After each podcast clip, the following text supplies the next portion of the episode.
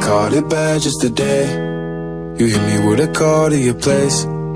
Ain't been out in a while anyway. Was hoping I could catch you throwing smiles in my face. Romantic talking, you don't even have to try. You're cute enough to fuck with me tonight. Looking at the table, all I see is bleeding white. Baby, you living the life, but nigga, you ain't living right. Cocaine and drinking with your friends. You live in the dark, boy, I cannot pretend. I'm not faced, you to sin. If you've in your garden, you know that you can. Call me when you want, call me when you need. Call me in the morning,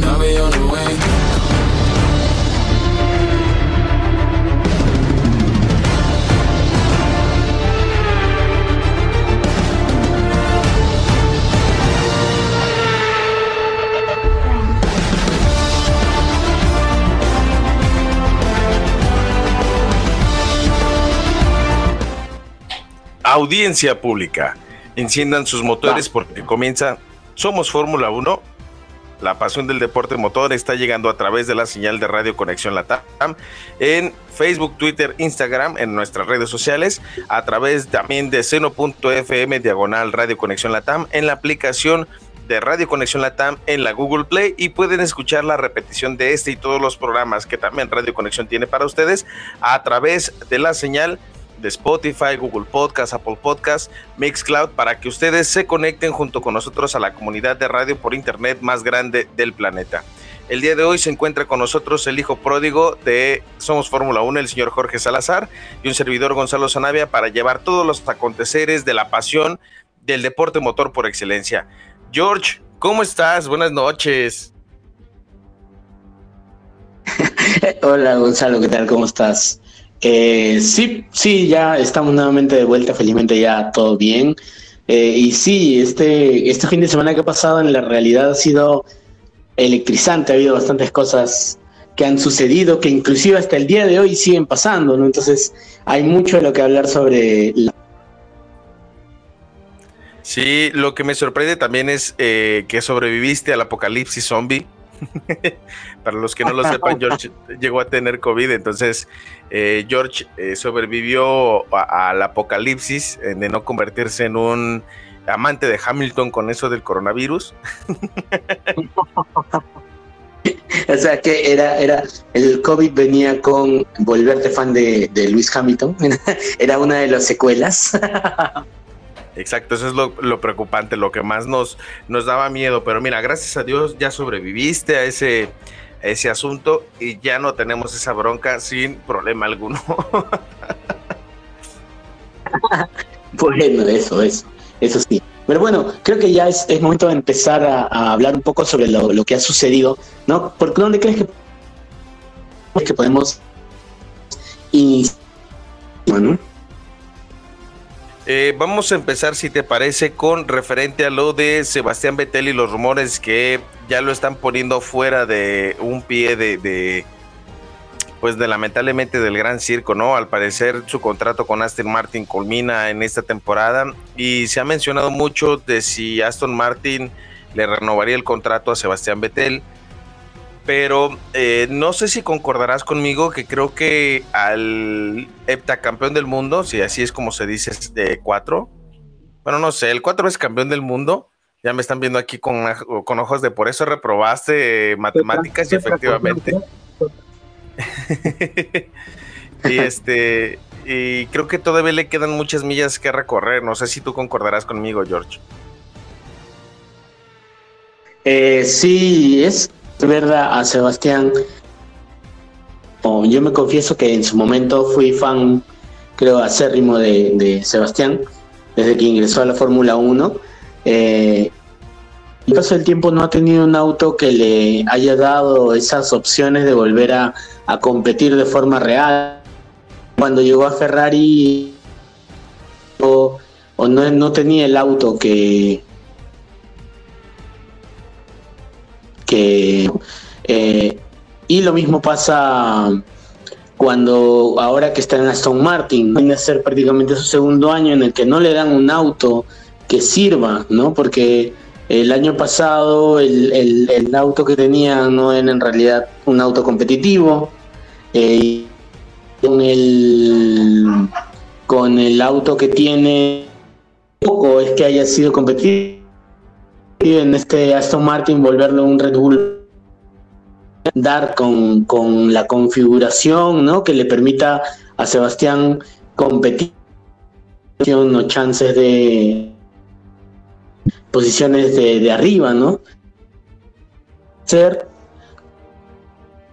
retire o que no termine su contrato o que alguna otra escudería le dé opciones. Ahora, también en base a esa supuesta o posible salida de Sebastián Vettel, se está hablando mucho de que él tendría una opción y creo que sería uno de los primeros candidatos, por lo menos a mi parecer, yo lo consideraría como un candidato a tomar la posición de lo que se dice que sería el puesto que dejaría eh, Daniel Ricciardo, ¿no? Que ya estaría saliendo de, eh, de McLaren, ¿no? ¿Tú consideras que Sebastián Vettel tendría que estar sufriendo como está sufriendo actualmente con Aston Martin, George? No, no, no, definitivamente que no. Sebastián debería, debería eh, tener más opciones, ¿no? Lamentablemente creo que él llegó, por ejemplo, ¿no? En el caso de Ferrari, llegó a Ferrari en el momento en el que no en un buen momento, luego apareció Charles Leclerc y lo, relegaron a un segunda, una segunda posición por, mimar mucho a Leclerc, no le dieron un auto competitivo y no ha tenido mayores opciones, ¿no? Y en el caso de Aston Martin pasa prácticamente lo mismo, llegó como el reemplazo de, eh, de Checo, pero el auto que le dieron tampoco no era el mismo que, que inclusive el auto que tenía Checo, ¿no? Porque Checo tiene un auto mucho más competitivo y, y ese año, el año pasado que llegó Sebastián, pues no era el auto eh, adecuado para, para hacer alguna competencia, porque inclusive a pesar de tener un mal auto, a conseguir mucho eh, o sacar digamos oro de, de, ese de ese monoplaza pero, pero hace lo que se puede, ¿no? Lamentablemente no hay otra forma. Así que yo esperaría que, que quizás le den una opción en McLaren o le den, no sé, pues, no sé en qué otra escudería podría entrar, con, pero yo creo que tener antes de irse una opción en otra escudería que le brinde un mejor auto y que le dé opciones de competir de verdad. Sí, y, bueno, no sé si concordarás conmigo que creo que mm, Sebastián Vettel eh, tuvo que haber sido pareja de Checo en su momento en, Racing Point, que creo que en ese Racing Point hubieran hecho lodo, ¿no? O sea, creo que era, hubiera sido la pareja ideal en ese momento, pero que actualmente y lamentablemente se encuentra estancado en un equipo donde mm, el daddy issues de Lance Stroll está provocando que la escudería se esté yendo al carajo y sobre todo a Sebastián Vettel se le estén yendo las ganas de querer seguir manejando, ¿no? Porque él mismo ha dicho que él no se ve manejando a los 40 años como otro piloto español, ¿no?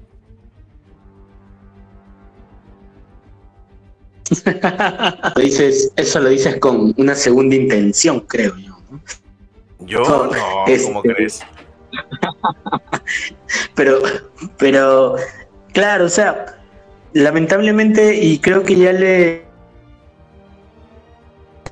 O sea, de Sebastián, digamos, que entra a las escuderías, pasó con Ferrari, ¿no? Vuelvo a pero pasó con Ferrari que cuando estaba con este tema de Leclerc, muy incómodo y ya vemos que cuando Sebastián Vettel está incómodo, no hay forma de que él le pueda sacar el jugo al auto, ¿no? Eh, se incomoda, se frustra, ya deja de ser el piloto que, que, todo el mundo conoce. Y prácticamente Martín el año pasado, más se hizo notar en todas las transmisiones, eh, se veía que inclusive le había crecido el cabello, ¿no? Que se le había caído cuando estaba en Ferrari y, ahora como que le había crecido el cabello, estaba más tranquilo, estaba más contento conduciendo el auto, pero al parecer eh, son una suma de cosas, ¿no? Porque yo creo, yo considero que él sigue sintiendo que, que Aston Martin ya no lo está arropando, ya no le da esas, eh, ese cuidado que le debería dar y le sigue dando el, el cuidado del mimo más a, a Stroll, al, al, papi, al papito, al hijito, al hijito de papá, que a este a Sebastián. ¿Tú, ¿tú crees esto no, no ves eso? Híjole, es que no considero que sea problema realmente de lo económico, más bien es que realmente es un auto. Bueno, es que mira, desde el principio tuvo que haberse dado cuenta que Aston Martin no iba a pelear por las puntas. Y eso cuando, cuando yo supe que iba a Racing Point, o sea, en los términos de la administración, hay una parte que establece que es la maximización de la producción. Y la maximización de la producción llega a cuál es tu tope como piloto, ¿no? Y su tope como piloto no lo alcanzó en Ferrari, lo alcanzó en Red Bull, ese fue su tope máximo, su mejor momento. Y en Ferrari lamentablemente no le dieron un auto competitivo, la magia ahí está. Pero el problema es que no tiene un auto con el cual de verdad sentirse cómodo le puede ayudar a sumar puntos. Y además, esto es una combinación de todo, entre habilidad, y un monoplaza competitivo, ¿no? O sea, eh, voy a poner un ejemplo. Fernando Alonso cuando fue campeón del mundo en el 2006 y 2005, si no mal me equivoco, no tenía el auto más veloz, pero tenía un auto confiable y aparte Fernando Alonso estaba en su mejor momento como piloto. Eh, y creo que fue una combinación de ambas partes. Y en la situación de Ferrari, Ferrari prefirió batearlo y, quedarse con, con, el actual Charles Leclerc, ¿no? Entonces creo que hasta ese punto Sebastián Vettel sí necesita esos nuevos bríos, pero necesita una escudería donde realmente tengan esa hambre de trascender, lejos de encontrar una escudería que solamente quiera sumar puntos y sobrevivir en el mercado. Claro, claro. Ahora, no sé si tú lo crees igual, ahora me, me darás tu opinión, pero como tú dices, ¿no? este, eh, de alguna manera, cuando llegó a Ferrari, cuando, y ahora que llegó a Aston pienso, ¿no? Con la llegada, como hay, como se dice eso, la luna de miel, ¿no? Eh, Sebastián llegó a Ferrari. Probablemente el auto nunca, nunca estuvo a su. No, él se Red Bull. Ahora, si hacemos un símil de cómo es que trata ¿no? Hablamos, por ejemplo, de Aston Martin con Vettel. Si vemos ese haciendo un símil y vemos a, a este al comienzo de esta temporada era un piloto que inclusive parecía que no tenía un auto porque el auto lo sentía mal, porque se sentía incómodo. Fue este tal el trabajo que ha hecho tratar de darle a, a él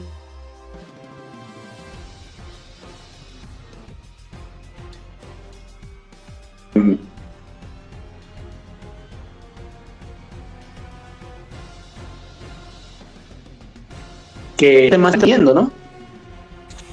Es que eh, Ferrari siempre buscó en él como regresar a esa gloria. No sé si concordarás conmigo, después de lo de Kimi Raikkonen George, Sebastián Vettel era la gran esperanza de Ferrari y hubo un cambio de directivos que le truncó ser esa oportunidad y esa esperanza. Y hasta Alemania 2018, creo que fue ese momento cuando nos dimos cuenta que, que Sebastián Vettel no volvió a ser el mismo. Sí, inclusive si tú, si tú recuerdas, Sebastián Vettel que era incluso no como que no le gustaba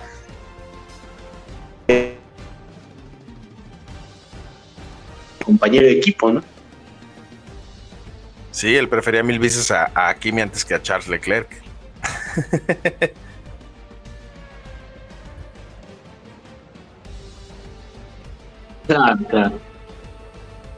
Oye, Jorge, estamos teniendo dificultades técnicas. ¿Te parece si vamos a un corte y regresamos? Al parecer, como el Magical 11, eh, las, las llantas no las pusimos bien y regresamos en un momento. Estamos en Somos Fórmula 1.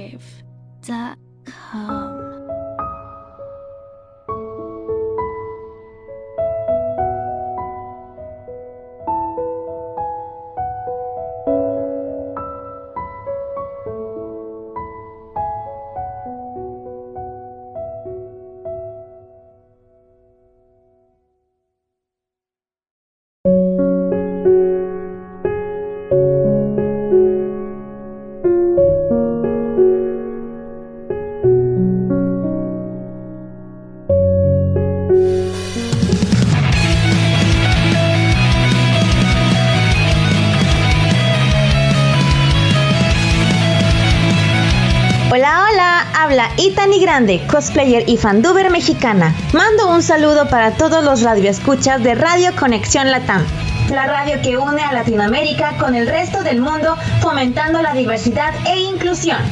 Te envío un caluroso abrazo virtual y recuerda también seguirme en redes sociales buscándome como Itani GDE. Hasta pronto y quédate con más Radio Conexión Latam.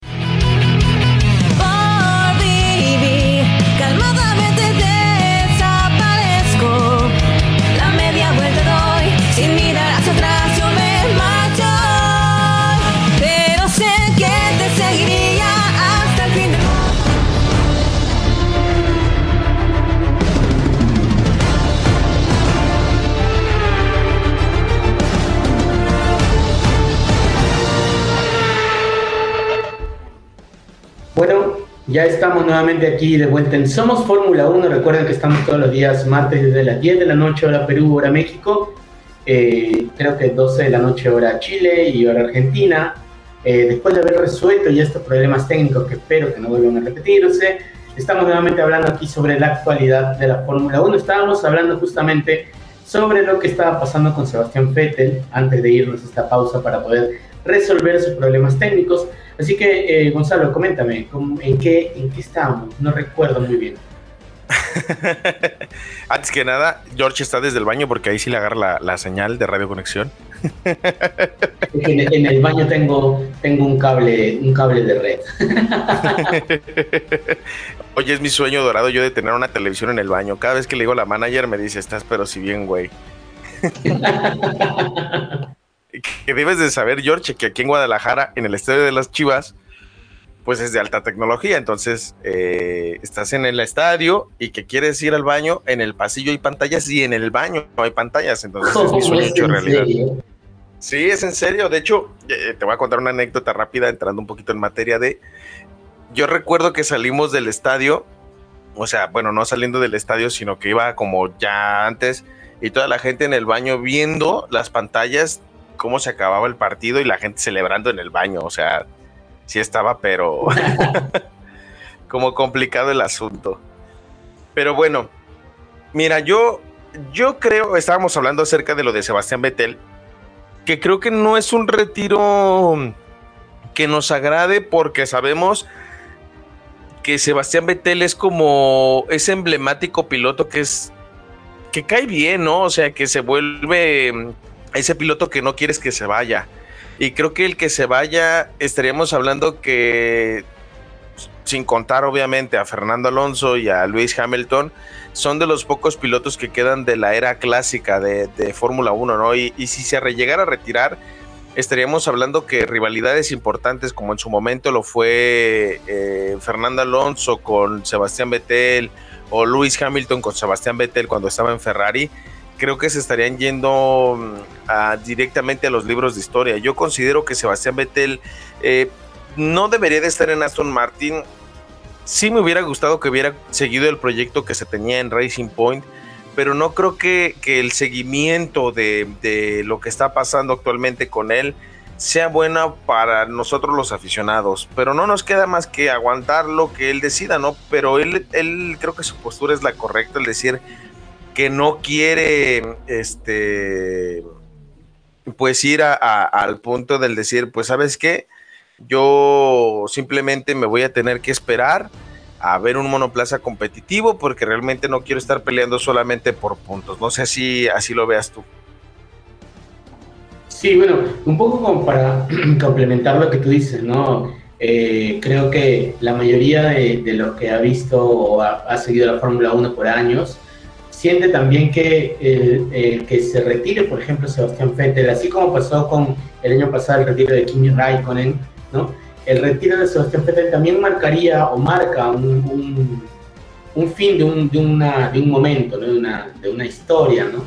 un fin de una era, por así decirlo, ¿no? porque Sebastián cuando ingresó, creo que en su momento rompió varios récords como piloto, el piloto más joven, ¿no? Inclusive por la forma de conducción llegó a ser llamado el chico maravilla. Entonces, eh, fueron tantas cosas que creo que igual el hecho de que se pueda retirar eh, genera un sentimiento, ¿no? Sobre todo para quienes eh, están en la Fórmula 1 hace tiempo. Y ahora, sobre el tema de, del auto, lamentablemente creo que no hay, no hay otro, otra opción de auto, lamentablemente, ¿no? Porque eh, no hay una escudería que pueda darle ahora mismo una posibilidad de, asiento.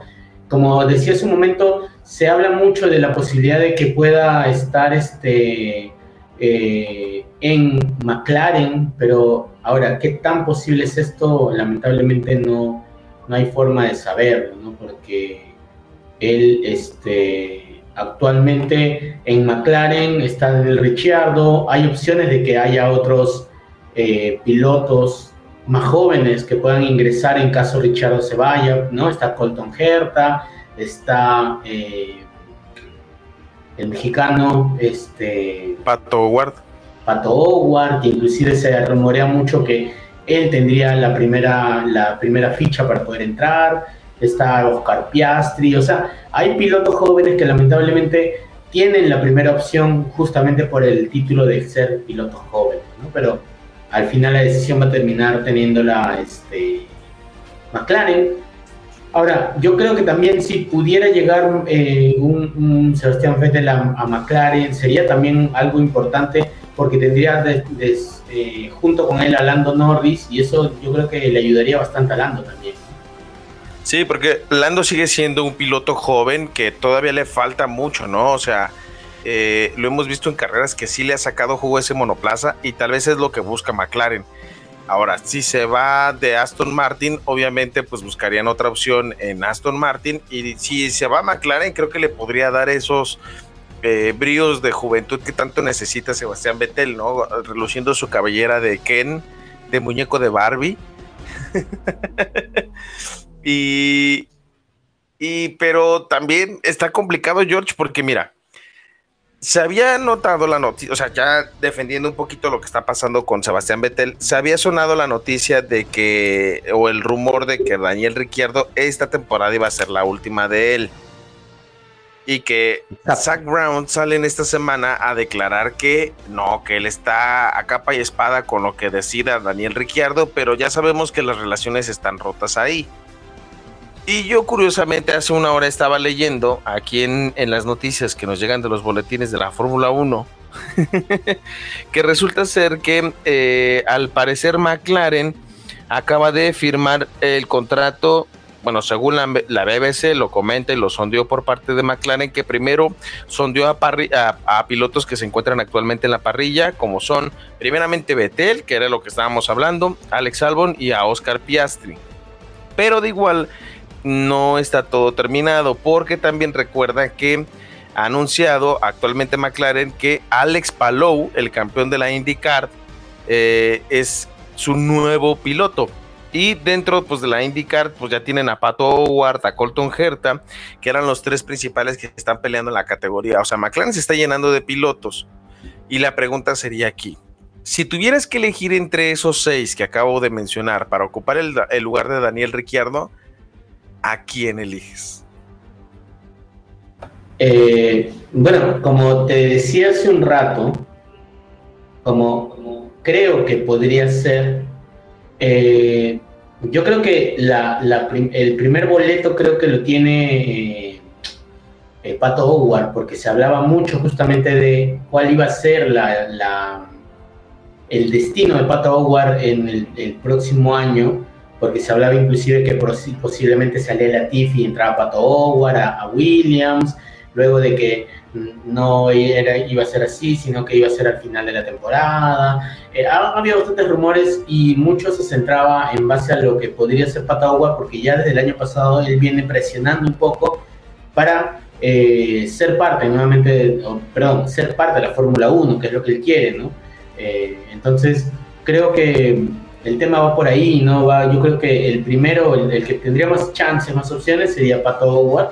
Eh, y, y, lo de Colton Herta, no sé qué tan, qué tan posible sería. Y ahora, lo de Piastri también es otra posibilidad, pero yo veo más, más, más posibilidades en, en, en Pato. Ahora, sobre si hablamos ya directamente de lo que a mí me gustaría, sinceramente, personalmente yo sí elegiría, por ejemplo, tener a, un Sebastián Vettel, Lando Norris en, en McLaren.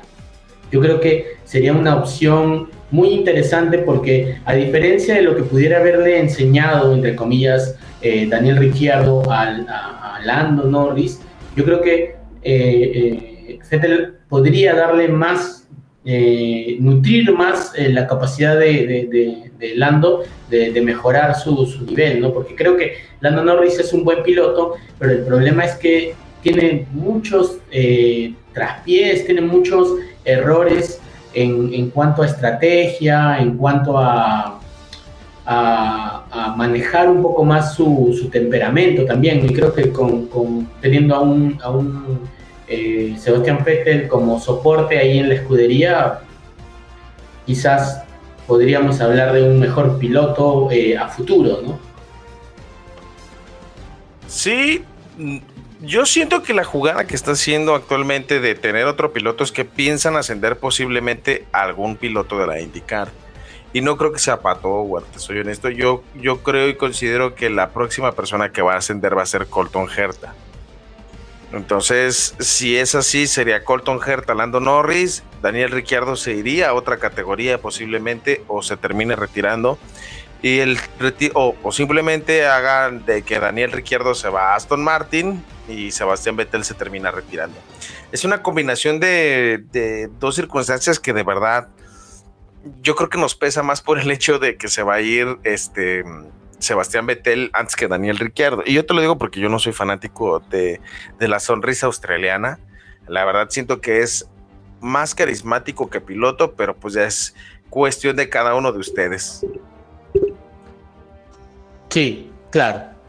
Es, como tú dices, es más carismático, eh, tiene más carisma que otra cosa, pero él sí ha demostrado, o sea, yo creo que sí ha demostrado que es un buen piloto. O sea, en, en Red Bull no era, digamos, el uf, ultrapiloto, así como tú ves un, piloto fuera de serie como es Max Verstappen, ¿no? O en su momento cuando llegó Sebastián Vettel a, a, Red Bull, ¿no? Que tú veías, porque escuchaba justamente el fin de semana este tema de, de cuando eres un buen piloto y un piloto fuera de serie, ¿no? El buen piloto es el que maneja bien, que, que sabe eh, eh, tener, digamos, uh, tiene sus chispazos de, de, de, de, hacer cosas de magia, de hacer cosas increíbles.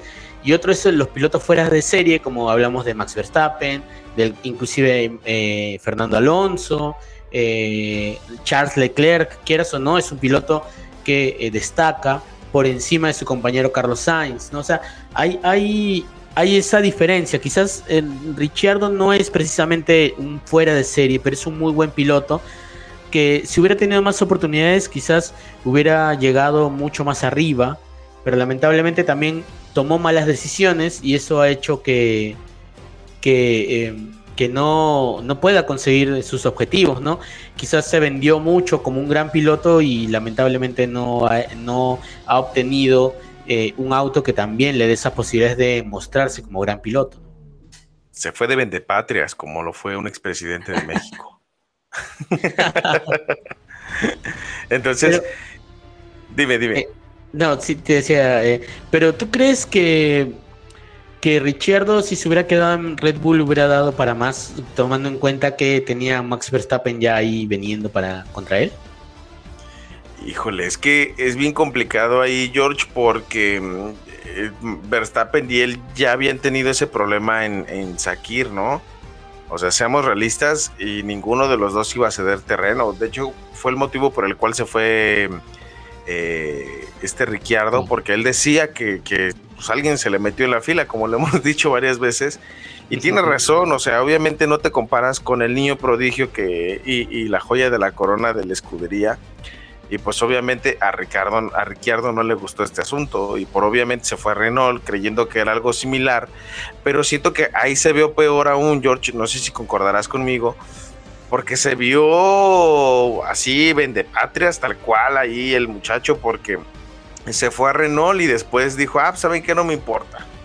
Váyanse al carajo, porque me voy a ir a McLaren, ¿no? Una escudería también grande. Y es como dices, a ver, vato, pues ¿cuándo te van a tomar en serio como un piloto importante si Renault estaba apostando por ti para lograr la construcción de un proyecto importante? Y fue algo que creo que, que, que él no entendió hacia dónde tenía que ir en ese momento. Mm, Exacto. Claro, claro, o sea, ese fue creo uno de los puntos que, que también hizo, hizo así como persona, como piloto, ¿no?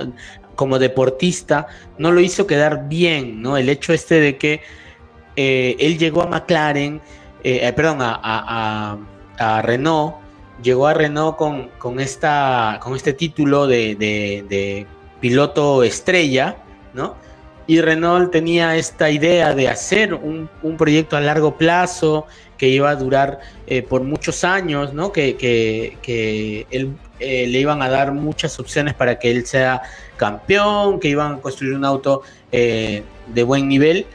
Y de la noche a la mañana él decir irse a McLaren porque no sé si le ofrecieron un, un buen contrato, un poco más de dinero, no sé exactamente cómo fue el tema, pero decide simplemente irse y dejar el proyecto votado y entonces es como que, o sea, ¿qué pasa, no? O sea, como, como si te ofrecen algo que pueda ser duradero, tú decides simplemente retirarte, sabiendo que desde un comienzo te habían dicho, ¿no? Que este proyecto no iba a ser de hoy, sino iba a durar varios años y que tú estabas siendo prácticamente la estrella de este, de este proyecto, ¿no?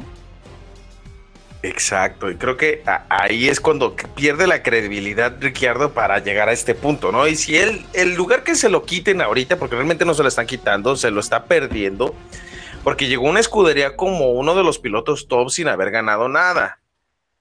O sea, bueno, uno que otro premio, pues, pero realmente esos números se tenían que haber dado, obviamente, con el monoplaza que tenía.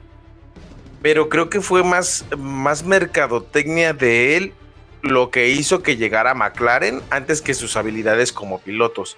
Y como lo mencionamos en algunos programas pasados, ¿quién se acuerda después de lo que pasó cuando se fue eh, Fernando Alonso, no? ¿Quiénes eran los pilotos de la parrilla después del retiro de Fernando Alonso? O sea, fue tan intrascendente ese punto de saber quiénes eran los pilotos hasta la llegada de Lando Norris, porque sabes que es una de las joyas de la corona de la Fórmula 1, que lo que provoca es que en automático necesiten a alguien que pueda reforzar la parte de Lando Norris, y Lando Norris se tragó siendo un rookie a, a Daniel Ricciardo, ¿no? Claro, claro, claro, claro. Eso, eso sí, ese es, ese es otro tema, ¿no? O sea, demostró que, eh, que tiene, que tenía para más, ¿no? Siendo, como tú dices, un rookie, siendo un novato, él demostró que tenía mucho más nivel que Ricciardo. Pero yo creo que, ¿sabes? cuál? Como justamente concuerdo con lo que tú dices, este tema de, de la mercadotecnia, ¿no? Es, es como, como lo que pasa a veces también en el fútbol, ¿no? Esos, esos este, no sé si, si hay en, Fórmula 1, no estoy completamente seguro, pero así como en, en, en el fútbol, que hay estos, este, ¿cómo se dice? Estos representantes, ¿no? Y quizás Richardo tiene un gran representante, ¿no? Que lo vende como un gran piloto, ¿no? Que hace, hace una- un marketing increíble, como pasa en el fútbol, que a veces eh, llegan a- a equipos grandes, llegan jugadores con nombres que nadie conoce, pero que los que llegan como grandes estrellas y que terminan siendo pues un fiasco total, ¿no? En este caso, Richardo, no sé si precisamente sea un fiasco total, o sea, por completo, pero sí siento que lamentablemente eh, hay varias cosas que no han, no han funcionado tanto para él como tanto la escudería con él como él con la escudería, ¿no? O sea, él llegó también a McLaren igual con este título de estrella, ¿no? Porque, porque hubo una negociación que costó su, su cantidad de plata. eh, y él llegaba como estrella, como ser el soporte de la, de la escudería. eh, y lamentablemente tampoco es que haya dado mucho, ¿no? Porque eh, él no ha podido ofrecer muchas actuaciones memorables este año. El año pasado creo que tuvo una en la que ganó la, la única carrera que pudo ganar, eh, que fue en, en el- en la que se golpeó Max Verstappen con, con Lewis Hamilton, eh, que fue en. Italia creo que fue. Monza. Monza, ¿no? Monza. Eh, y, eh, y la otra, uf, no hubo nada más, ¿no? Y lamentablemente este año, al igual que el año pasado, siempre estaba por detrás de, de Lando Norris, salvo en alguna cuando Lando ha estado un poco eh, mal, ha podido tener algún tipo de remontada, pero oh, tampoco ha sido tanto, porque inclusive eh, ha habido un gran premio, no sé en cuál, que, que Lando Norris estaba, estaba mal, muy, muy mal, y aún así ha estado por encima de Daniel Ricciardo, ¿no? Entonces, no sé cuál es el problema. Igual veía yo la otra vez, y perdón que me extienda tanto, pero veía yo la otra vez este análisis que hacían de, eh, de la forma de conducción de, de, de, de Daniel Ricciardo y de la forma como está diseñado el auto de McLaren y cómo están diseñados todos los demás autos a comparación del auto de Red Bull, ¿no? Eh, que esto hacía que él, por ejemplo, él era de los que, según, según veía en ese documental, en ese reportaje, él era de los que eh, frenaba eh, muy tarde, ¿no? Pero tenía el auto que era, eh, le, digamos que tenía la posibilidad de frenar tarde y aún así obtener este carga para poder entrar a la curva, eh, girar en la curva rápi- rápido y salir, ¿no? Salir con tracción. Cosa que lamentablemente no pasa en McLaren, ¿no? El auto es más, es, eh, más liviano y si tú frenas muy tarde, eh, lamentablemente o pierdes el auto o pierdes tiempo en la, en la, en la curva, ¿no? Y en recta lamentablemente no es tampoco de los mejores. Entonces, este... eh, muchos decían eso también, ¿no? Como para tratar de justificar, decían que lamentablemente los autos que ha tenido luego de- de- de Red Bull no han sido precisamente autos que se hayan acomodado un poco a su estilo de conducción. Pero también está el tema de que tú siendo un piloto profesional tienes de- debes de empezar a acomodarte al estilo de conducción del auto para que pueda para que puedas rendir más, ¿no?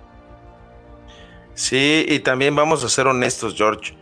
El nombre de Daniel Ricciardo no va a ser el nombre que se recuerde en los anales de la historia, que yo creo que es lo que estaba buscando dentro de los pilotos históricos de McLaren, ¿no? O sea, compáralo con un Fernando Alonso, un Jenson Button, un Emerson Fittipaldi, un Mika Hakkinen, un Lewis Hamilton, un Licky Lauda, un James Hunt, Nelson Piquet, un Alain Prost, Ayrton Senna, eh, Keke Rosberg, eh, voy a meter hasta Checo Pérez. este, o sea, su nombre no va a ser recordado porque no ha hecho más que una sola victoria en Monza y ha quedado mucho a deber. Para mí, Daniel Ricciardo es de esos pilotos que vendieron mucho humo y mascaron pocas nueces para darle lo que la, a la escudería realmente necesitaba. No sé si tú concordarás conmigo.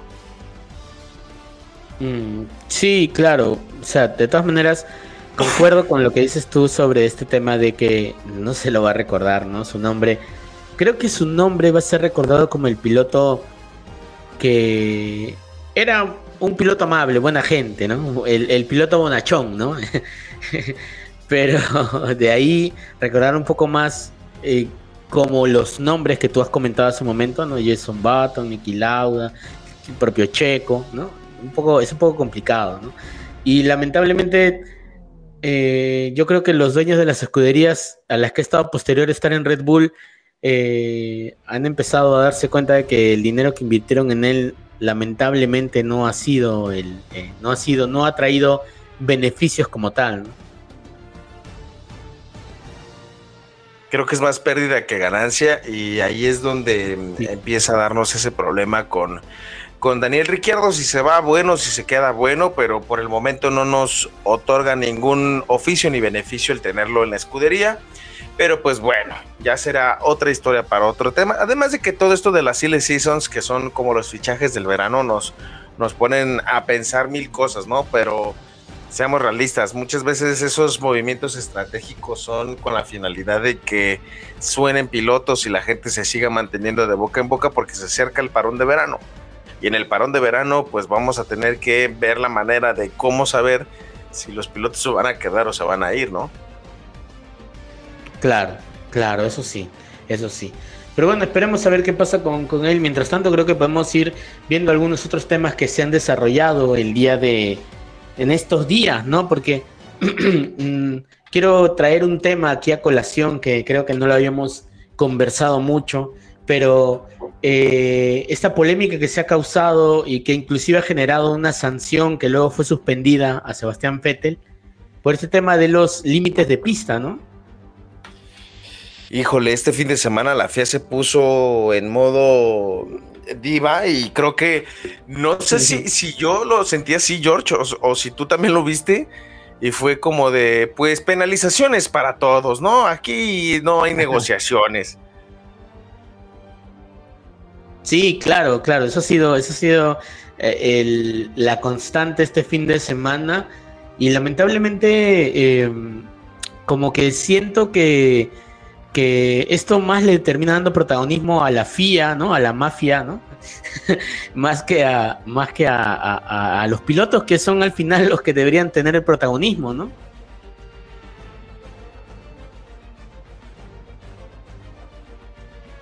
No sé Mira, yo no sé si, si, si tú concordarás conmigo, pero creo que eh, este fin de semana la federación trata de como de imponer lo que durante mucho tiempo no pudo hacer, ¿no? Y eso ya viene arrastrándose durante varias semanas. Y creo que este fin de semana fue cuando le dieron el, el tiempo límite a Luis Hamilton para quitarse pues sus decoraciones, ¿no? Sus, sus implantes de metal. Y. Híjole, es que lo que yo no recuerdo bien es cuándo había visto a la federación tan estricta este fin de semana. No sé si tú lo notaste así. Yo solo diré, Michael Massey, te extrañamos. Híjole, yo oí que anunciaron que Michael Massey ya está fuera de la FIA. Híjole. Y sí, ¿no? Hashtag. O sea, ya por ya lo total, lo retiraron totalmente, ya no está en ningún ningún cargo externo, ningún cargo por ahí rondando en la Fórmula 1, ¿no? Sino ya por, está total y completamente afuera, ¿no? Así de eh, Michael Massey, no sabíamos qué, qué hacíamos contigo. Perdónanos, no sabíamos lo que hacíamos. sí, sí, claro, claro, fue este. Ya se, ha- se ha demostrado que, que Michael Massey debió, debió seguir en, en siendo director de carrera, pero lamentablemente. A ver, pero todo este fin de semana, ¿cómo empezó todo este asunto, no? Ah, claro, bueno, o sea, creo que el primer, la primera situación, por así decirlo, vergonzosa, ha sido este tema de, la penalización a Checo Pérez en la carrera sprint, ¿no? Creo que por ahí empezó todo, ¿no? Porque eh, no entiendo cómo es que tuvieron que demorar tanto para al final penalizar a Checo y hacerlo que parta en el puesto 13, cuando eh, había pasado más de... Ya habían pasado varias horas y no había habido ningún tipo de, de penalización sobre ello, ¿no? Dos horas después de la Q3, George. O sea, está bien, porque ¿Ya para yo, qué, me, ya? yo, me, yo me fui a ver hacia detalle y sí, efectivamente, sí sobrepasa los límites de pista. O sea, no hay ni que quejarse. Ah, Bueno, Pero esa sí. penalización, yo creo que más bien era anularle la vuelta de la Q3 y hacer para que en ese momento tuviera la posibilidad de tener que hacerla de nuevo. Mm. Pero después de dos horas se vuelve ridículo, George, que, que, que la federación, ¿sabes qué, brother? Te pasaste de la pista, te saliste y te voy a tener que anular y te voy a penalizar por lo que yo dejé de hacer. Y es ahí cuando dices, ¿es en serio? Ya habíamos limpiado o se había dejado de hacer eso. ¿Te acuerdas que antes terminaban los podios después de la carrera y decías, híjole, pero todo puede pasar, ¿eh? O sea, ahorita eres el ganador, pero posiblemente te caiga una penalización de 10 segundos, uno nunca sabe. claro, claro. Entonces, eh, eh, ahí viene la primer polémica acerca de esta bronca y, y a pesar de que efectivamente Checo ahí comete ese error, siento que eh, la FIA trata de dar un golpe a la autoridad y es como ese maestro enojón que tienes en el salón de ya cállense por favor. Y es como que dices, ay brother, ya la cagaste, ya le echaste a perder. Pues ya ni modo, ya hay que buscar la manera de sobrecompensar esta situación, que gracias a Dios Checo lo sabe resolver muy bien y nos regala un espectáculo en el sprint y, y remonta hasta la quinta posición. Pero sí creo que fue algo ridículo, ¿no? Y luego también, Creo que tiene que ver una, eh, una reunión de pilotos, como lo, lo llamaban, creo que el briefing, y Sebastián Vettel curiosamente se va molesto, ¿no? Porque estaban designando algo así de los límites de pista y Sebastián Vettel se va porque se calentó mucho el asunto y la, la, federación dice, ah, pues también te voy a multar porque no te puedes ir así, ¿no? Así porque así. Claro, claro. Claro, no, y, lo peor es que es que según el comunicado de la FIA, la FIA dice de que eh, de que Sebastián Vettel se retira cuando no podía retirarse porque se sentía frustrado. Pero entonces ya vemos que entonces que los pilotos no se pueden molestar, no se pueden eh, calentar por, por situaciones que en realidad no tendrían por qué suceder, ¿no? Porque yo creo que, que ese tipo de cosas, eh, como, o sea, tú, tú mismo lo dices, Checo sí, ok, merecía ser penalizado. Sí, es, es probable que sí, porque se había salido de pista, porque habían pasado un montón de cosas. Pero de ahí a, eh, a, penalizarlo dos horas después, como que ya tiene muy poco sentido, porque ya pasaron varias cosas, o sea, ya pasó que Checo estuvo participando en la Q3, ya pasó que Gasly quedó fuera, ya pasó que este, el, otros pilotos también eh, participaron, no participaron de la Q3 porque por X o, Y motivo, ¿no? Entonces, si, si vemos desde ese lado, eh, no tiene mucho sentido que dos horas después quieras penalizar o darle una, un, un, una sanción a alguien cuando ya no, ya no tenía mucho sentido porque ya había pasado demasiado tiempo. Ahora, por otro lado, ¿qué hubiera pasado? Y esto lamentablemente este, este tema de los hubiera muchas veces eh, no tiene mucho sentido, pero hay que decirlo.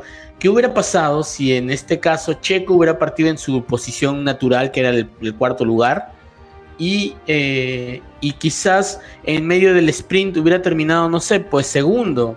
Estaríamos hablando de otra carrera, porque estaríamos hablando de que iba a partir segundo, ya no iba a tener a, a, a George Russell delante y no lo iba a golpear. O sea, hubieran pasado muchas cosas distintas, pero por esa sanción cambió prácticamente un fin de semana para él y para todos, porque en realidad tú terminabas viendo que en, carrera, el día, el día domingo, veías que los, los muchos de los eh, de los pilotos tenían que entrar a boxes y hacer su, su cumplir, su penalización de 5 segundos y salir nuevamente a pista.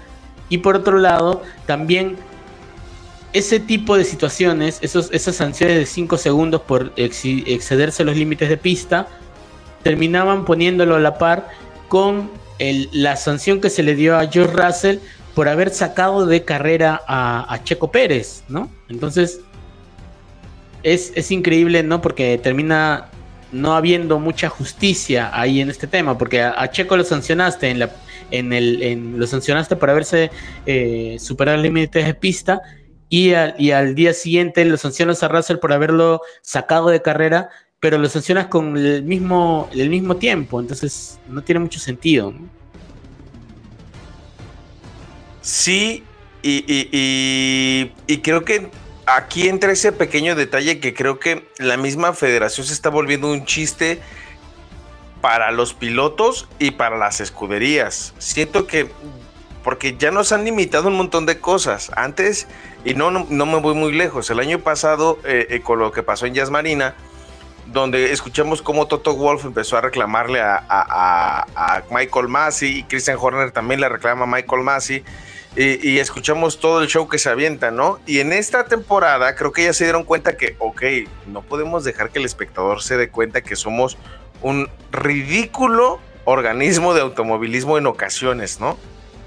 Y, y, y, creo que lo hacen como para proteger la integridad de, ¿y ahora qué van a decir de nosotros si nosotros cometemos ese error? Brother, pues los errores suceden y eso termina pasando y no solamente es uno, ok, estás teniendo un apogeo en el automovilismo actualmente en la Fórmula 1, pero lamentablemente estás cometiendo errores que es normal, no tiene, o sea, no tiene por qué decir, güey, la cagué, prefiero que haya quedado la situación como haya quedado y decir, pues cometieron un error porque esto tuvo que haber pasado, al decir, güey, es que me tuve que retractar dos horas después. Y que como dices, posterior a eso tuvo el problema que acongojó a Checo de remontar desde la quinceava posición hasta la quinta. Y posteriormente a eso, Checo provoca que el día domingo tenga que salir desde la quinta posición teniendo adelante a George Russell. Sabiendo que eso provocó después un- una catástrofe ahí donde lamentablemente tuvo que abandonar y que lo dejaron a la deriva por un error que tuviste por no saberlo marcar en tiempo y forma. Es como en el fútbol con la situación del VAR, ¿no? Tienes el VAR y prefieres no revisar la jugada porque no, como yo con mi envergadura. Brother, tienes un montón de cámaras a tu disposición. Puedes designar a personal específico para ver esos detalles y puedes tomar una decisión en el momento. Y ahora, si ya después de la conferencia que tuvieron entre ellos y Sebastián Vettel sale molesto, es porque obviamente no se llega a un acuerdo. ¿Y cómo lo vas a multar por esta situación? Simplemente no se le considera para la toma de la decisión. Además, según tengo entendido, esa conferencia o ese briefing siempre lo han hecho con la intención de platicar y delimitar y que todos los pilotos queden acordes. O sea, eh, siendo históricamente, recuerdo cuando fue lo de Nürburgring, donde eh, Nicky Lauda tuvo el accidente, donde se quema, se habían acordado o se habían hecho un briefing donde muchos pilotos acordaron no, no correr y otros pilotos decían que sí. O sea, ese tipo de acuerdos llegan y si salen molestos es porque obviamente no se acuerdan a lo que ellos querían.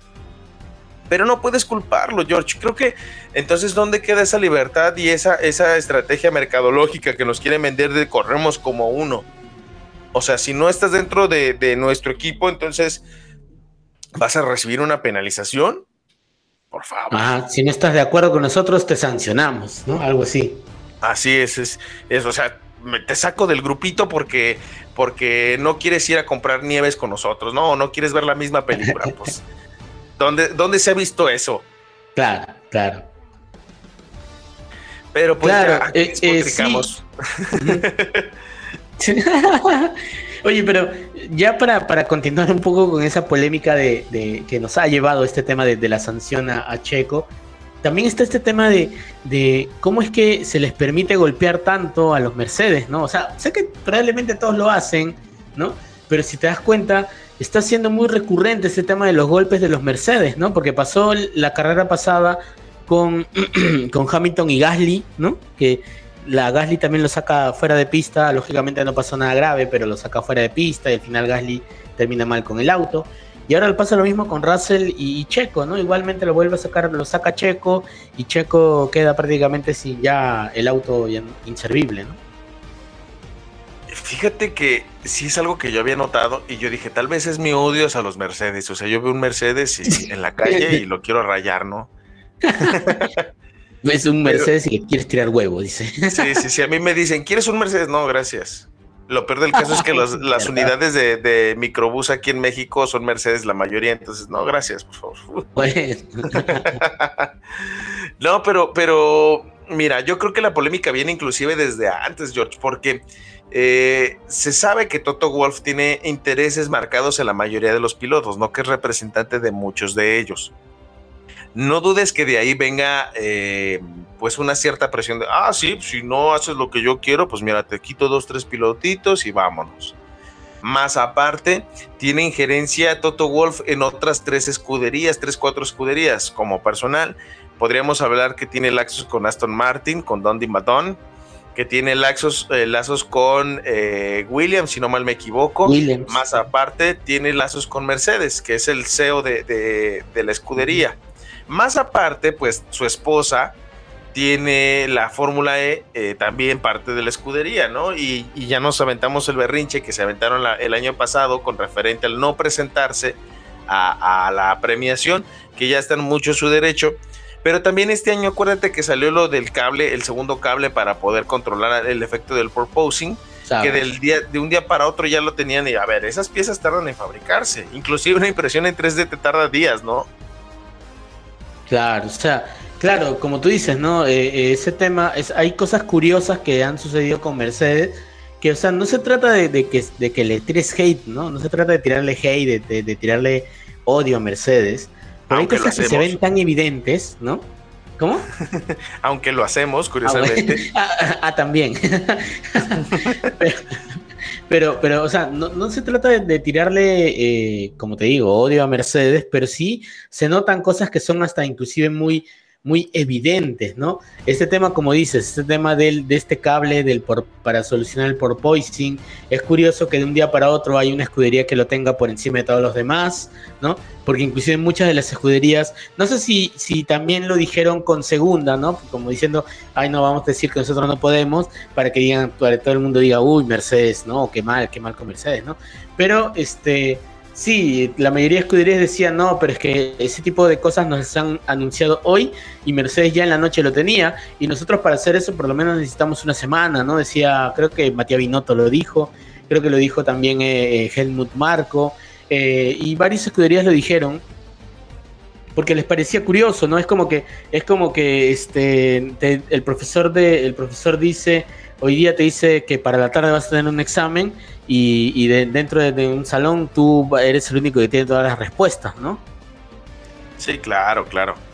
Y, no lo dudes que haya detrás algo ahí con la intención de, te voy a echar una ayudadita, y no lo estamos afirmando, ¿eh? Ojo, ojo, aquí no afirmamos nada, solamente hacemos nuestras suposiciones porque luego Toto Wolf nos tumba la señal y nos rompe las mesas de nuestros hogares. o sea, pero lo que voy es esto, o sea, es, son muchas coincidencias y como diría eh, la, tortuga de Kung Fu Panda, las coincidencias no existen. Entonces, eh, bajo esta situación, yo creo que, que, la FIA le está tratando de dar como las ayuditas que necesitas y como, mira, pues, queriendo no la cosa y te aviento eh, una que otra ayudita, este, para que ahí le estés compitiendo porque obviamente hay intereses económicos de por medio y obviamente tratan de beneficiar si es así, a la persona a la que le estás invirtiendo, porque también Mercedes es de los que jala mayor hate, no es como el enemigo a vencer. Eh, y a pesar de que no estén en los puntos, no te alegras de que esté ganando. ¿Estás de acuerdo? O sea, necesitas un antagonista y, Mercedes está volviendo ese antagonista que durante mucho tiempo, eh, e inclusive yo creo que no lo veía así desde que el gran Kaiser se encontraba en Mercedes, ¿no? No sé si concuerdas conmigo.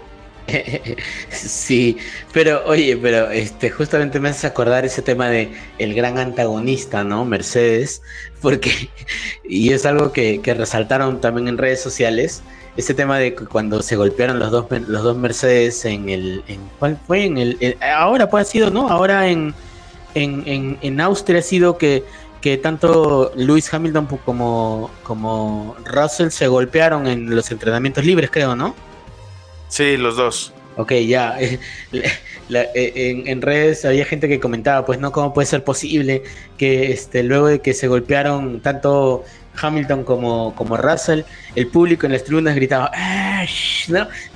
como que celebraba el golpe de los dos, ¿no? Pero, este... Que decía Toto Wolf del de no está bueno celebrar este, los demás, y así de, brother, en Silverstone fue al revés y nadie la hizo de pedo. claro, claro, o sea, y, entonces, eh, eh, sí, pues, ¿no? Termina siendo Mercedes el, gran antagonista, el gran, el, malo, ¿no? El, malo de, la película. Pero también hay otro tema que es, es algo que, ojo, es, es un pensamiento personal pero yo no sé qué tienen esos neumáticos y ese y esa suspensión de los Mercedes que a cada rato los chocan y nunca se les rompe nada. Se los tumban a todos y ellos nunca se les rompe nada, ¿no? Son de damantium esos carros. en serio, eh, acuérdate el golpe con Max Verstappen en Silverstone. Ah, que, sí, que no le pasó nada. Max terminó sin neumático y Hamilton terminó ganando la carrera. Ni siquiera tuvo que entrar a boxes, no se le rompió la, el alerón delantero, no se le rompió nada. Es, algo extraño. ¿Qué, le harán esos autos, no? Yo creo que el Führer lo ha de estar viendo y ¡ay! Igual, el, Hamilton el golpe con Gasly y tampoco, Gasly salió volando y Hamilton siguió normal. Eh, después Russell igual, ¿no? El Russell, el golpe con, con este con Checo y Checo salió fuera, salió herido, ya no podía continuar y, Russell nada, ¿no? Entonces, no sé qué tienen esos autos, esa suspensión delantera creo que es de, no sé qué, de qué, de qué material es, pero resiste, ¿no? Demasiado. Ya sé. Que hablando del golpe, yo lo he visto como 10 veces, George, y yo sigo considerando que Checo hizo lo correcto y que era la curva de Checo. Eh, yo he visto, ¿sabes qué? Ayer justamente estaba viendo un video de uno de un, de un chico que sigo ahí en, en YouTube eh, sobre el tema de Fórmula 1. Skyline Racing. ¿Cómo? Skyline Racing. No, no, no, de otro, otro, otro chico, Iván Espósito, un español. Ah, ya, ya, ya. Que él habla también bastante de, de este tema, justamente hablaba de este, de este choque, este golpe entre, entre Checo y, y Russell, y inclusive pone la grabación del onboard de, perdón, de Sebastián Ocon, de, no, de Esteban Ocon, perdón, de Esteban Ocon, y eh, pone el, el- este onboard y se ve justamente en la curva como Checo, este, de alguna forma tiene algo de culpa porque también le, lo presiona un poco a, Russell, pero el tema está en que como, como pasó anteriormente en justamente ese, ese tipo de, de toques, este, el piloto que tiene la cuerda al lado derecho, que en este caso es Russell, pero que de alguna forma está siendo superado por, por, por Checo, como dices, Checo ya tenía prácticamente la posición ganada, pero Russell, en vez de pegarse al, al, al- al pianito, ¿no? Lo que hace es tirar un poco el auto hacia la izquierda, o sea, hacia Checo. Y eso al final fuerza este golpe con, con- con Checo. Ahora, lamentablemente ambos tienen parte de culpa porque tanto Checo por aventarle el auto como Russell por, eh, por hacer este tipo de maniobras sabiendo que, eh, que era muy probable que se toquen. Entonces él era, era arriesgar a tocarse y ambos salir fuera o era arriesgar a tocarse y que solamente Checo salga perjudicado porque se entiende que Russell sabía que eso podía pasar, ¿no? Entonces, eh, eh, lamentablemente creo que ambos tienen parte de culpa porque quizás si Checo hubiera esperado un poco más, no sabemos al final, nosotros no somos los pilotos y no sabemos cuál, cómo está pensando el piloto en ese momento, son fracciones de segundo lo que le toma al piloto decidir si meter el, el auto completo o no, pero quizás si Checo hubiera eh, frenado un poco, evitado este golpe, quizás más adelante hubiera podido, hubiera podido superarlo sin problemas porque eh, tenía más ritmo, pero no sabemos también si el Checo pensaba que los de atrás, por él haber tenido una pequeña frenada, eh, hubieran podido sobrepasarlo, hubiera sido más complicado, ¿no? No, no sabemos cómo, cómo hubiera pasado las cosas, pero yo creo que hubiera sido ideal, ¿no? Mantener un poco la posición para evitar el golpe y así al final luchar eh, en otro punto de, la carrera. Mira, yo creo y considero, o sea, muchos, eh, sí he escuchado muchos eso de eh, Checo se adelantó al, aventurarse a dar en la curva. Que creo que tú eres de esa opinión, si no mal me equivoco.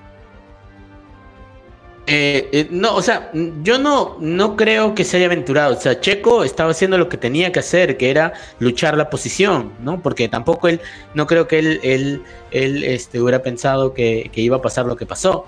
Pero yo digo, ¿no? O sea, lo digo desde en frío, eh, desde mi asiento, sin estar en un auto, sin estar en el monoplaza, sin nada. Digo que quizás hubiera podido esperar un, poco, ¿no? Mantener su posición y esperar un poco a una, a la recta, donde en recta definitivamente Checo lo hubiera podido pasar sin problemas. Pero esa es una posición, vuelvo a repetir, desde mi asiento, en frío, sin haber estado nunca en un monoplaza y muchas cosas, ¿no?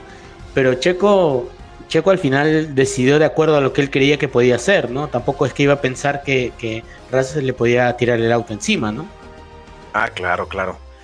Fíjate que, que, mm, eh, yo aquí voy a tomar en perspectiva dos cosas. La primera, que he escuchado muchos esos comentarios de que Chico tuvo que haber esperado. Y dos, voy a tomar mi experiencia en el simulador de Fórmula 1 2021, porque es el último que tengo, no he comprado el más nuevo. Discúlpenme, soy pobre. Pero yo sí, cuando yo, hago- yo juego en ese videojuego, literal, yo soy bien agresivo. Yo voy a grabar un video y lo voy a subir para que veas, George, qué tan agresivo soy, porque yo sí me meto y les aviento el carro como tiene que ser, ¿no? Este, es un sí, termino- es un. Sí, no, yo creo que soy un Hamilton ahí, o sea, imagínate. y, y entonces, miren, eh, bueno, yo pienso lo así como tú dices, tenía que hacer eso, obviamente, porque si no se iba a entretener más tiempo con Ferrari. Y también, seamos realistas, el, el Red Bull, el RB18, es más pesado que un Ferrari. Necesitaban empezar a pelear desde el principio con la intención de poder mantener esas llantas y evitar el, el, el degrade rápido de las mismas. Y y Checo yo creo que tiene el momento adecuado para atacar, porque aunque dice, no, es que se hubiera esperado, hizo la misma jugada o el mismo movimiento en la carrera sprint y nadie dijo nada y todo el mundo se lo aplaudió. Y creo que hasta hizo unas, unas más fuertes, la, la que se le mete a Mick por dentro, creo que era más arriesgada esa todavía que la que hizo en este fin de semana y nadie dijo nada, hasta se la aplaudimos y dijimos, wow, el ministro de defensa y del ataque, y Correrón, y el rey de las remontadas, y, dijimos un montón de cosas. Y en este fin de semana me metí a darle una leidita a las reglas y dice, curiosamente, así citando, ¿no? Dice que si en la curva, la mitad de la curva ese es el vértice de la misma. Si el monoplaza, o sea, obviamente si tú vas con el monoplaza y tú traes el interior, el exterior tiene que darte espacio porque la curva es tuya. Pero si al, llegar al vértice de la curva, el monoplaza que se encuentra en el exterior se encuentra por delante tuyo, la curva es del del exterior, no del del interior. Y en el momento en el que Checo toca con George, con George Russell, Checo ya es dueño de esa curva y obviamente pues recibe el impacto. Y aparte de eso, si te fijas en el, en el, eh, en el, en el onboard de George Russell, sí se ve ese manoteo que le da hacia la izquierda como para defender la posición y es cuando impacta. Y luego dicen, es que no me dio espacio. Obviamente yo iba a buscar George Russell darle el espacio, pero sí está fuera de lugar el cómo lo toquetea para provocar que Checo se vaya al lugar favorito de Carlos Sainz. Sí, claro, sí. Ahora, yo creo, sigo pensando que este Russell, Russell creo que mm, el, en, un fin de, en dos fines de semana se termina convirtiendo de héroe a villano, ¿no?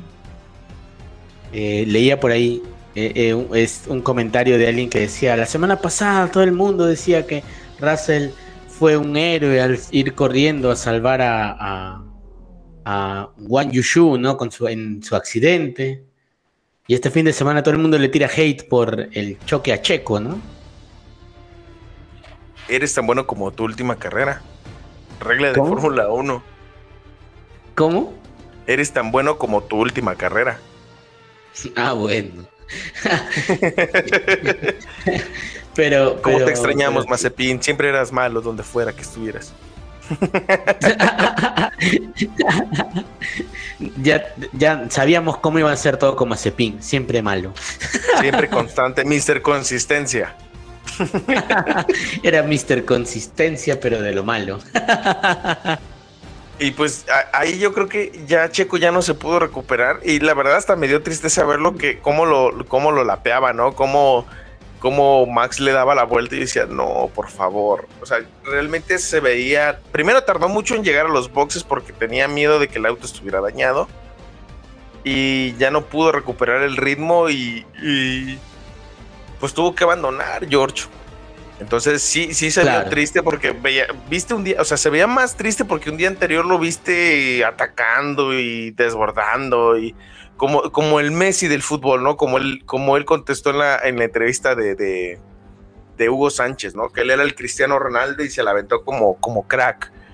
Y que creo que no le, no le ajustaron las vueltas para terminar más adelante, pero sí fue triste después del espectáculo que nos brindó en la carrera sprint y pues vimos ahí cómo Checo pues tuvo que abandonar, yo creo que con la intención de cuidar el motor, no sé si concordarás conmigo.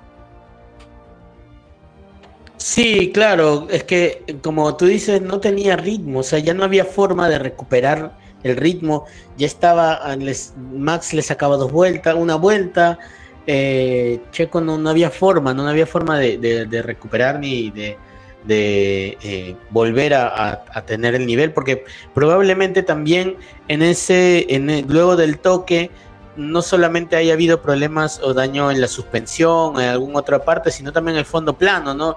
Y ya con lo de Max Verstappen en la semana pasada, eh, em, vemos que el fondo plano del Red Bull, si es que sufre algún pequeño daño, ya pierdes toda la posibilidad de, competir porque pierdes bastante rendimiento, entonces eh, era lamentable, ¿no? Inclusive era lamentable ver cómo Checo iba por la pista y ni siquiera podía alcanzar a la Tiffy, ¿no?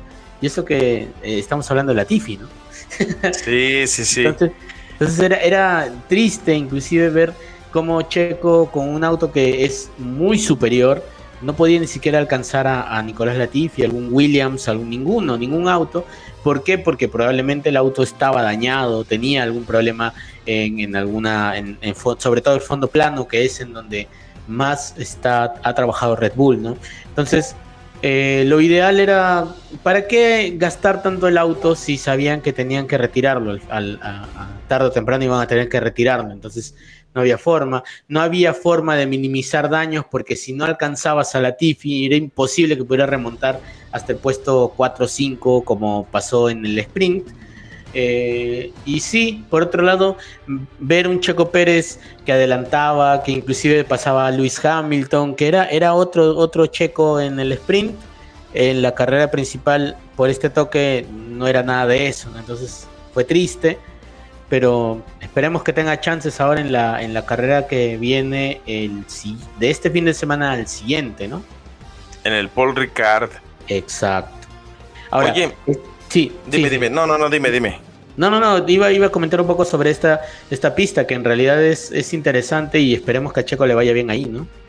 Ah, bueno, es que quería tocar el tema que, que curiosamente, o sea, eh, se le acomodaron un poquito las cosas a Red Bull por el abandono de Carlos Sainz.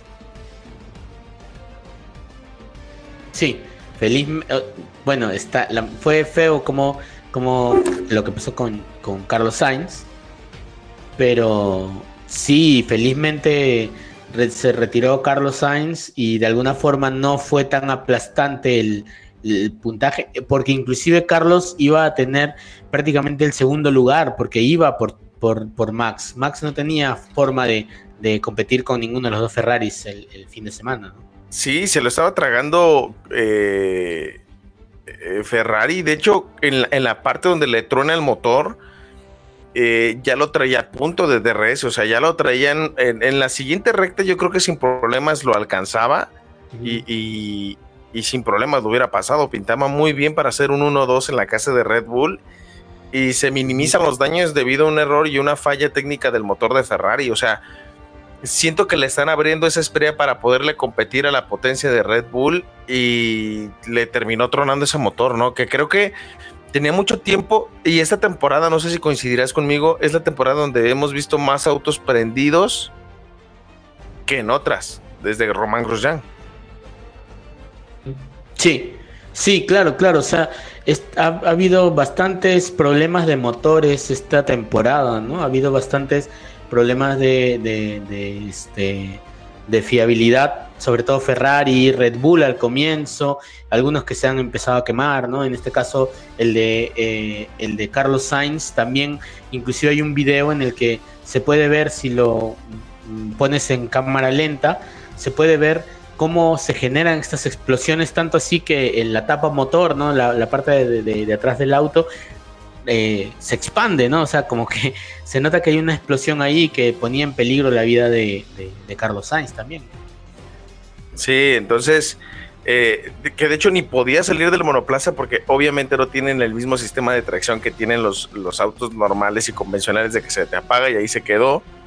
Acá no, entonces ahí no pude ni siquiera sacarlo y vi como uno de, de los, de los Stuart pone un, eh, un extinguidor en, en la parte delantera de la llanta, en la parte de atrás, para detenerlo y que mínimo pudiera salir. Este, pero sí es, es preocupante la fiabilidad de Ferrari. y Creo que ya con este van que ya montó Charles Leclerc sus tres motores, ¿no? Eh, sí, creo, creo que sí, creo no, yo es el cuarto, creo. Para Sainz, para Sainz es, Es el, el- cuarto, me parece. No. Eh, según yo es el tercero el que van a montar. O sea que está todavía dentro de los motores que pueden poner. Ajá, pero aún así eh, está preocupante, George, porque, eh, o sea, por competir, ya ahorita no se pueden permitir regalar puntos. Y un próximo abandono de un Carlos Sainz o un abandono de Charles Leclerc puede ser preocupante para ellos y por sus intenciones de, de carrera, ¿no? Y es lamentable también para Carlos Sainz, porque en esta carrera tuvo que haber sido mm, eh, ese, ese piloto que le pudiera poner las cosas difíciles a Matías Binotto, porque ya mencionaron que después del parón de verano van a empezar a tomar decisiones estratégicas con, con intención de asegurar uno de los dos campeonatos, ¿no? Y es, y es triste para Carlos porque si realmente tenían la oportunidad de querer ser campeón del mundo, creo que se le está diluyendo con este abandono. Ah, y yo escuchaba, eh, también el, el fin de semana escuchaba a Lobato. ¿no? Eh, Ay, mi madre el Magic, mi madre el Magic. Lo escuchaba, escuchaba a Lobato justamente decir eso, ¿no? Afirmar ese- eso que no sé si tan, sea tan contundente, pero yo creo que se, cada vez eh, queda menos, menos posibilidades para, para Carlos. El hecho de, de que según lo que dice Lobato, ya el campeonato de Carlos Sainz este año no va a ser posible, dice, ¿no? Este año ya Carlos Sainz no va a poder competir por un campeonato. ¿Y por qué? Porque a partir del parón de verano ya vamos a tener un, che- un Charles Leclerc mucho más afianzado en la temporada y todo va a, va a empezar a hacer órdenes de equipo a favor de Charles, ¿no? Para poder defender el campeonato de pilotos. Y, eh, y Carlos lamentablemente va a tener que ser el segundo piloto ahora, ¿no? desde ahora. Sí, entonces, eh, lástima por Carlos, eh, lástima por ese motor Ferrari. Ya estoy pensando en, seriamente en no comprarme un Ferrari, George. Ah, ya está, es- ya queda, queda entonces como una, se borra esa opción de tener un Ferrari porque está demostrando que no tiene un buen motor, ¿no? No, imagínate, voy por el periférico de la ciudad y me explota el motor. ¿Qué voy a hacer ahí? No, no, no. Claro, sí, de todas maneras. Oye, pero, pero no sé si concuerdas conmigo, pero yo, yo creo que también, o sea, no solo ha sido un tema de fiabilidad para, el para Carlos Sainz, yo creo que también ha habido un problema ahí de, de falta de seguridad que ha demostrado Carlos, porque si recuerdas o, si te has dado cuenta, eh, o si lo has podido ver tú y quizás mm, yo lo he visto de otra manera, pero yo he sentido muchas veces que cuando a Carlos Sainz ha estado luchando una posición, basta con que lo presiones un poquito, lo apretes un poquito, para que Carlos cometa un error, más que, que Leclerc, ojo, porque Charles también es de los tipos que lo apretan un poquito y comete el error y ya perdió todo, eh, pero con, con Carlos he sentido como que eh, ha, ha habido un momento en el que ha, visto, ha visto en los retrovisores a, un Red Bull, ya sea el de Checo o el de Max, y ha bastado con eso para que cometa un error, se salga de pista y, termine cediéndole la posición a, Max. ¿no? Sí, es, que es la falta de experiencia. Yo creo que ahí es donde la experiencia y los años tienen que ser parte fundamental para tomar eh, puntos del campeonato, robárselos, porque realmente es un robo entre equipos. Y, y Carlos está cayendo en el juego de, de los demás, ¿no? Entonces ahí es donde Carlos tiene que tomar los toros por los cuernos literal y, afianzarse como ese piloto constante que necesita Ferrari, ¿no? Que el típico stop inventing salga a la luz. Claro, Y- claro. y- Ujú, Sí, sí. que de hecho, que, que en- eh, ayer se lo está enseñando a la manager y se empezó a morir de risa porque no había visto el stop inventing. Y le dije, ese Carlos Sainz es el que queremos ver todos los días. Ese Carlos Sainz, con, con, esos, con esos blanquillos bien marcados y esos pantalones así como debe ser. Por favor, no estén inventando y déjenme correr, ¿no? Claro. Claro, claro. Es que, es que ese, esa, ese temperamento, esa forma de, de, de, de guerrear, creo, ¿no? De, de, pelear, es la manera con la que Carlos Sainz creo que se ha caracterizado en sus anteriores escuderías, ¿no? De ser un piloto presionador, ¿no? Medio, medio pesado, pero a la vez muy estratégico. Y lamentablemente eh, ahora en Ferrari como que ha perdido eso, ¿no? Como que tiene miedo de decir, ¿no? Eh, Entonces, no sé cuál es ahí el problema, qué está pasando ahora con, con Carlos. y ojalá que, que salga, pero esperemos que antes del parón de verano todavía se mantenga una distancia no tan, no tan larga entre Sainz y, Charles que le permita a, Carlos ser una opción para poder competir y ganar el campeonato. Sería interesante ver un, Carlos Sainz eh, luchando por el campeonato junto a Checo. Imagínate que los segundos pilotos, este, porque son segundos pilotos siendo honestos, terminen siendo los que estén peleando por el campeonato del mundo, ¿no? Y que a la final se hable en español. Y sería muy, muy interesante, pero, pero bueno, habrá que esperar a ver cómo se da todo y cómo va eh, el, el- luego del parón de verano, a ver, o antes del parón de verano, a ver cómo termina esta, esta, este, el, campeonato, para según eso, saber qué es lo, cuáles van a ser las decisiones que se van a tomar cuando empiece o se reanude nuevamente el campeonato, ¿no? Sí, claro, claro. Pues George, eh, ¿quieres mencionar algo más? Creo que lo lamentamos súper resumido después de las fallas que tuvimos. No sé si, ah, si quieres mencionar algo más, porque a mí se me vino a la mente algo antes de que te dijera, pero creo que es de aplaudir eh, eh, la actitud que está tomando Mick Schumacher, ¿no? Después de, del defenderle al Hamilton, a la cabra, creo que, se está volviendo interesante ver otra vez a Mick Schumacher, ¿no? Demostrando lo que vimos en Fórmula 2 con él. Este, sí, es sorprendente, ¿no? Y es sorprendente otra cosa más, ¿no? Ver a Haas con ese nivel, ¿no? Ver, ver un Haas a tal nivel. Yo creo que eh, si nos dicen esto, eh, lo que está pasando ahorita nos lo dicen el año pasado, te juro que no lo cree nadie, ¿eh? Pero, es, pero es que es en serio, es en serio. Yo te juro que si tú se lo comentas a alguien y, y, el año pasado se lo dices a alguien a mitad de temporada, te dice, oye, pero tú estás loco, ¿qué, qué tienes? ¿no?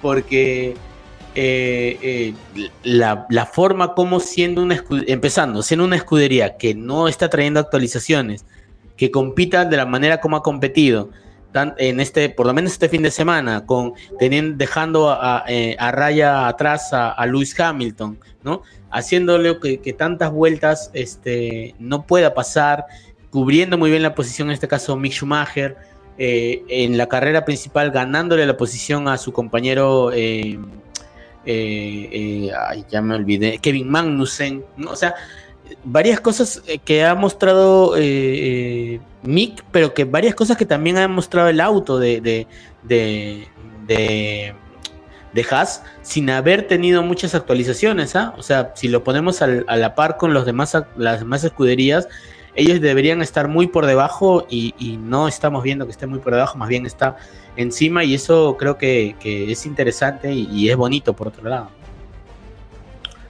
Yo creo que sinceramente es más talento que auto lo que está moviendo esos Haas, ¿no? Es el corazón de millones de... Ay, sí, bien extraño. este, creo que es más el talento y las ganas de querer meter ese Haas y, salir inspirados, ¿no? Porque la verdad, dos carreras, o sea, eh, le estaba complicando a Checo esa remontada en el sprint, ¿eh? Si Checo no saca esas, esas garritas que tiene de buen piloto, no lo hubiera pasado tan fácil. Se lo complicó a Luis Hamilton. O sea, le estaba defendiendo y le hacía más carro, el, el ancho, el carro más ancho, perdón. Y, le defendía. Entonces yo creo que estamos viendo una remontada de personalidad y de coraje al hijo del Kaiser, ¿no? El número 47 de la escudería Haas. Ahora esperemos que se mantenga así, ¿no? Por, por el bien de la, de la Fórmula 1, porque ya tener, tener nuevamente un Schumacher que demuestre que tiene nivel sería excelente, yo creo, ¿no? Por lo menos para quienes nos gusta, este, hemos visto varias veces, varios años la Fórmula 1 y recordamos también, ¿no? Al, al gran Michael Schumacher, ¿no? Michael Schumacher. Eh, queremos que definitivamente que este que haya otro Schumacher ahí que esté compitiendo y que ahora esté, esté haciendo lo mejor, ¿no? Que ya no sea el, el, el autito, que el, piloto que termina chocando el auto, sino que no sé si después de esos dos golpes que se dio ya le cayó un buen café y, y- lo hizo cambiar de, de pensamiento, pero ha, ha ha mejorado muchísimo a comparación de lo que se veía, ¿no? Y Gunther Steiner feliz, ¿no? Golpeando sus puertas. Sí, sí definiti- definitivamente Gunter Steiner está demasiado feliz por cómo ve las cosas. Porque eh, yo creo también que esta, esta decisión de traer de nuevo a Kevin Magnussen ha, ha traído sus frutos, ¿no? Porque no es que este Kevin no haya aportado, ha aportado demasiado a la, a la escudería y a, y a, y a Mick también debe haberle ayudado bastante, ¿no? Y Fettel también, yo creo, ¿no? Sí, claro. Entonces, aplausos para, para Haas. Porque realmente estamos viendo pilotos que nos están divirtiendo y no como otros de color verde metálico. y, y autos que ni siquiera están completamente pintados de azul porque necesitan ahorrar en pintura y en décimas de, corre- de carrera. Bueno. George, ¿quieres Bueno. agregar algo más por el momento? No, creo que, creo que eso sería todo por el momento. Simplemente, eh, eh, nada, creo que esperar al el siguiente, el- la siguiente semana, creo que es donde será el momento de hablar largo y tendido de lo que va a ser el Gran Premio de eh, Francia, ¿no? El- en, el, en el Paul Ricard y de, de analizar un poco cómo va a ser esta carrera y de las opciones que tienen cada escudería este, para esa, esa pista, ¿no? Y yo creo que para aquí a la siguiente semana tendremos noticias de eh, posiblemente de lo de McLaren y si se confirma el Gran Premio de Sudáfrica. Entonces, yo creo que para ey, la espérate, espérate, espérate. Eh, creo que el Gran Premio de Sudáfrica ya se confirmó, me parece. Y creo que iba a entrar en lugar de Spa Francorchamps, ¿no? Me parece que sí. Déjame, déjame. A ver, vamos a ver. Eh, no estoy completamente seguro. Me parece haberlo visto que por ahí lo, compi- lo compartieron que este Sudáfrica era ya este un gran premio para el 2000 el para el próximo año 2023. A ver, déjame revisar por ahí. No, creo que no. Creo que no. No, no, no sé si está confirmado aún. Pero eh, creo que era ya una, una posibilidad de esto de, del, del Gran Premio de Sudáfrica. Por ahí lo vi en una, una noticia, este, lo, lo estaba diciendo como que ya era confirmado, pero que aún iba a ser recién, este, ¿cómo se llama? Eh, anunciado por la, la Fórmula 1, ¿no? Pero que Sí, todavía no que- había... Eh, según eso lo iba a confirmar DHL y Fórmula 1 para un acuerdo de cinco años. Pero como son rumores, entonces no lo podemos Claro. decir todavía. No nos Sí, han contestado. Pues es sí, que es, es un ya no tenemos a Michael Massey que nos pase la información, entonces pues, ahorita tenemos que buscar otro nuevo contacto para que nos, nos role la información. Sí, sí, sí, sí. Bueno, como dices tú, es un rumor, ¿no? Se dice que se celebrará desde el 2023. La FIA y DHL habrían llegado a un acuerdo de cinco años para la logística en este Gran Premio. Y eh, dice que sería oficial esta semana y que estaría yéndose a Spa Francorchamps del calendario de eh, la Fórmula 1. do- de- entiendo que desde, desde 2023. ¿no? Mm, Bueno, Ojalá habrá que esperar. Habrá que esperar esta semana que lo oficialicen entonces. Pues George, creo que ahora sí nos lamentamos rapidito, sin pausas musicales, exceptuando ese que tuvimos por porque se nos salieron un neumático, como, como, como a, a Fernando Alonso que fue del El de. Box Box Again. sí, pobrecito. Y eh, gracias por estar de regreso, gracias por operarnos el día de hoy. Eh, eres un todólogo, tuviste un regreso triunfal, así como Checo Pérez. este, gracias por la gente que nos está acompañando. No sé si quieras agregar tus palabras finales, George. Eh, sí, gracias a todos por estar eh, escuchándonos el día de hoy, por habernos acompañado en, este, en esta vuelta aquí en, Somos Fórmula 1. Recordarles nuevamente que estamos todos los días martes desde las 10 de la noche, hora Perú, hora México, 12 de la noche, hora Argentina, creo que también hora Chile, si no me estoy equivocando. Ya ahí nuestros compañeros nos lo dirán si es, está bien o no. Eh, y igual recordarles que nos sigan en eh, Somos Fórmula 1, que está en Facebook.